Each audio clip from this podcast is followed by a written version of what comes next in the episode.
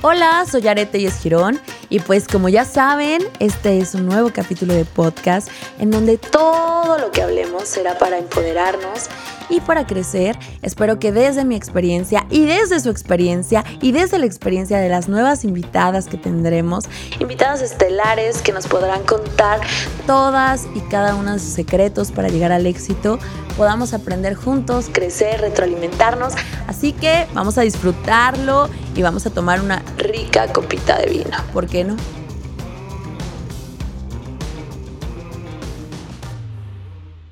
Hola a todas y a todos, ¿cómo están? Espero que les esté yendo de maravilla. Bienvenidos a este nuevo capítulo. De nuevo, muchísimas gracias por pertenecer y permanecer escuchándome en podcast en YouTube y también en Instagram. De verdad que me siento muy feliz y muy honrada y pues ahora sí vamos a comenzar este nuevo capítulo que estoy segura les va a encantar porque me di la tarea de responder preguntas que hacen constantemente en las redes sociales. Eh, hay una pregunta que es muy constante y es, Jared, ¿crees que ser mujer haya influido negativamente en tu carrera profesional? Me quedé pensando unos minutos Quisiera decir que muy pocos minutos, pero no, fue más de media hora. El hecho de que si esto ha afectado, no ha afectado, no me ha, no me ha quebrado ni me ha hecho que haga un paso atrás, pero sin lugar a dudas, el hecho de ser mujer mm, te globaliza y no lo apremian como algo que destaque dentro de este mundo.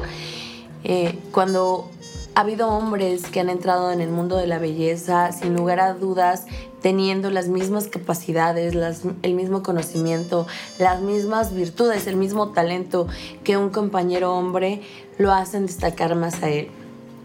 Sinceramente no creo que el ser mujer me haya afectado para lograr todo lo que con tanto esfuerzo he obtenido, pero también está el otro lado de la moneda en que hay muchas personas, específicamente mujeres, que prefieren realizarse tratamientos con caballeros porque creen que son pocos, porque creen que son exclusivos o que quizás podrían hacer un mejor trabajo que el de nosotras las mujeres. Pero en este mundo de la belleza hay de todo. Siento que tu trabajo siempre hablará por ti, Así que por eso te digo que no creo que, haya, que me haya afectado, pero simplemente me he sentido en desventaja. Me encantaría a veces dedicarme a la belleza, tener el conocimiento que tengo, las habilidades que tengo y ser hombre. Esto realmente me haría destacar mucho más rápido y creo que me quitaría como tres losas de encima y me haría correr más rápido.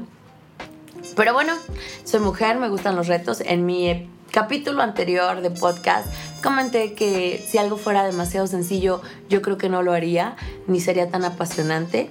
Así que ni modo, me tocó estar en la belleza, ser mujer y enfrentarme a tal vez este tema de que cuando son hombres se van con ellos.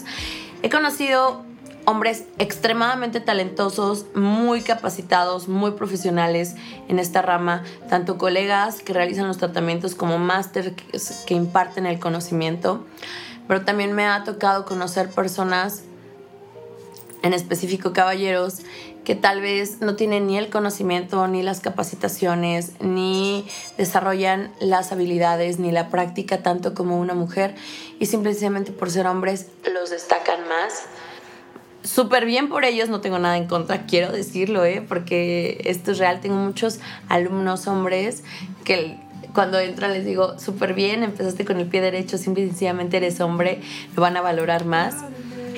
Pero sí me encantaría cambiar un chip en específico en mis clientas, en mis colegas y en mis alumnas, que no se dejen guiar por el género, mujer, hombre, simple y sencillamente se dejen guiar por pues por el trabajo, que es lo que tiene que hablar por sí solo y en realidad es en lo que nos deberíamos enfocar todos.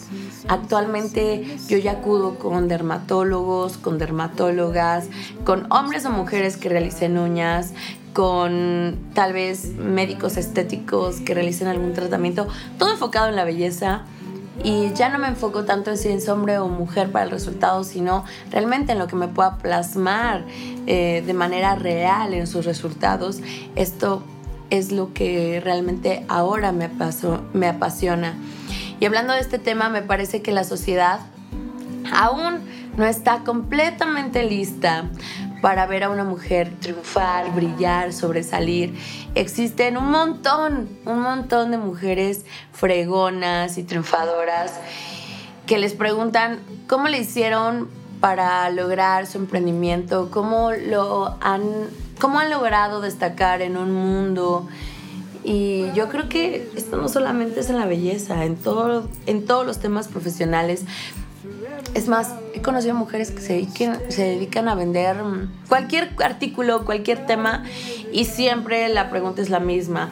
Que si tienen un sugar daddy, un patrocinador, que si les ayudaron sus papás, que si su papá les dejó ya un, un imperio puesto para que ellas lo desarrollaran, que si alguien les dio dinero para comenzar o que si tienes que tener un marido para que te ponga un negocio porque creen que sola no vas a poder. Y creo que esto ya no tiene que ver nada con la realidad actual. Sin lugar a dudas, los hombres y las mujeres somos diferentes, pero ambos somos valiosos. Y se creía antes que una mujer tenía que estar atrás de un hombre, ser su complemento, pero ¿por qué no que ambos sean el complemento? ¿Por qué ver a alguien atrás de la otra persona. Lo puedes ver a un lado tuyo como ambos como guerreros y cumpliendo sueños a la par y esto realmente es magnífico. En serio que me sorprende que la gente aún en este siglo sea así, pero bueno, creo que esto ya cada día se está puliendo más, aperturando más. Yo tengo un hijo y una hija y a los dos realmente mis, mis sueños como madre hacia ellos, para mí, en los dos son iguales. Yo creo que uno va a ser un chingón y el otro va a ser una chingona y ambos se van a poder complementar como hermanos y que ni uno es más que el otro. Y a los dos les apoyo y les aliciento sus sueños y su misión de vida que tienen porque creo que su género no va a determinar su éxito. Así que mis queridos y queridas emprendedoras, no se den por vencidos, luchen, luchen y pues no dejen vencer sus sueños, que nadie venga a quererlos hacer menos o a decirles que no pueden hacer independientemente del género. Y pues muchísimas gracias por escucharme en este capítulo. Les mando un abrazo enorme, muchísimos besos, muchísima buena vibra. Y en el siguiente capítulo nos vemos para seguir contestando preguntas que están súper interesantes.